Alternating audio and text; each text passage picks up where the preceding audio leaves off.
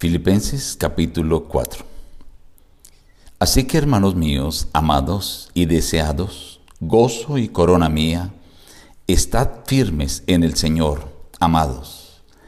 Regocijaos en el Señor siempre. Otra vez digo, regocijaos. Vuestra gentileza sea conocida de todos los hombres. El Señor está cerca.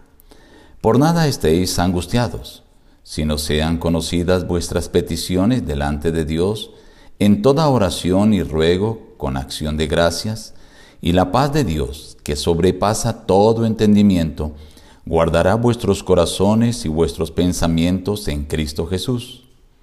Por lo demás, hermanos, todo lo que es verdadero, todo lo honesto, todo lo justo, todo lo puro, todo lo amable, todo lo que es de buen nombre, si hay virtud alguna, si algo digno de alabanza, en esto pensad.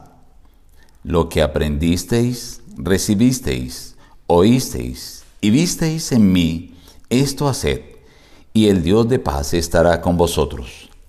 He aprendido a contentarme cualquiera que sea mi situación. Sé vivir humildemente y sé tener abundancia. En todo y por todo estoy enseñado, así para estar saciado como para tener hambre, así para tener abundancia como para padecer necesidad. Todo lo puedo en Cristo, que me fortalece. Mi Dios pues suplirá todo lo que os falte conforme a sus riquezas en gloria en Cristo Jesús. Al Dios y Padre de nuestro Señor, sea gloria por los siglos de los siglos. Amén. La gracia de nuestro Señor Jesucristo sea con todos vosotros. Amén. En este último capítulo de la carta a Filipenses, Pablo quiere enseñar a los cristianos a cómo deben llevar su vida cristiana de forma correcta. Empieza saludándolos como una corona, como un premio, y les dice, estad firmes. ¿De qué manera? Primero les dice, regocijaos. Recordemos que Pablo en esta carta habla siempre del gozo, y aquí lo expresa, regocijaos en el Señor siempre.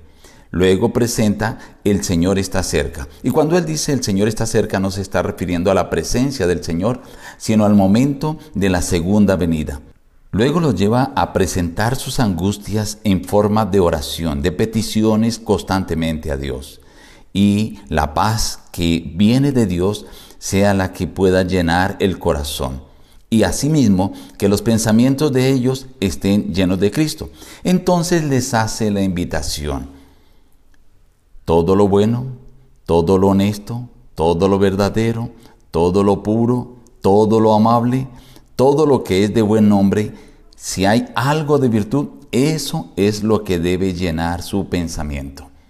Algo no fácil para los cristianos, pero Pablo les insta que deben cuidar sus pensamientos, porque de allí depende el éxito de la vida cristiana.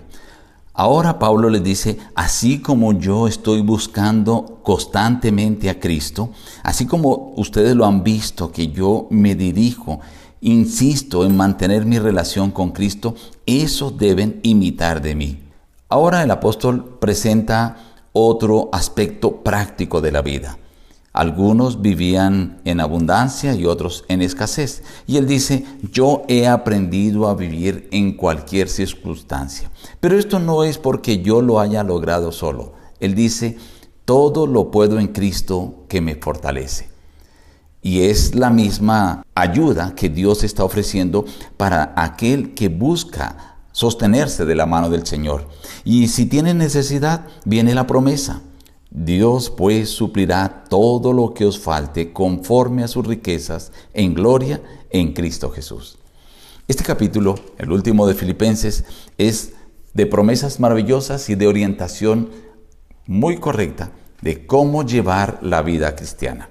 Y el Señor hoy también te hace a ti esta invitación. Que hoy tu mente pueda ser controlada y que solamente haya en ella aquellas cosas que son dignas, buenas, amables, que tienen algo de digno. Aunque no es fácil, te dice, en Cristo tú todo lo puedes. Nos despedimos diciendo, busca a Dios en primer lugar cada día y las demás bendiciones te serán añadidas. Que Dios te bendiga.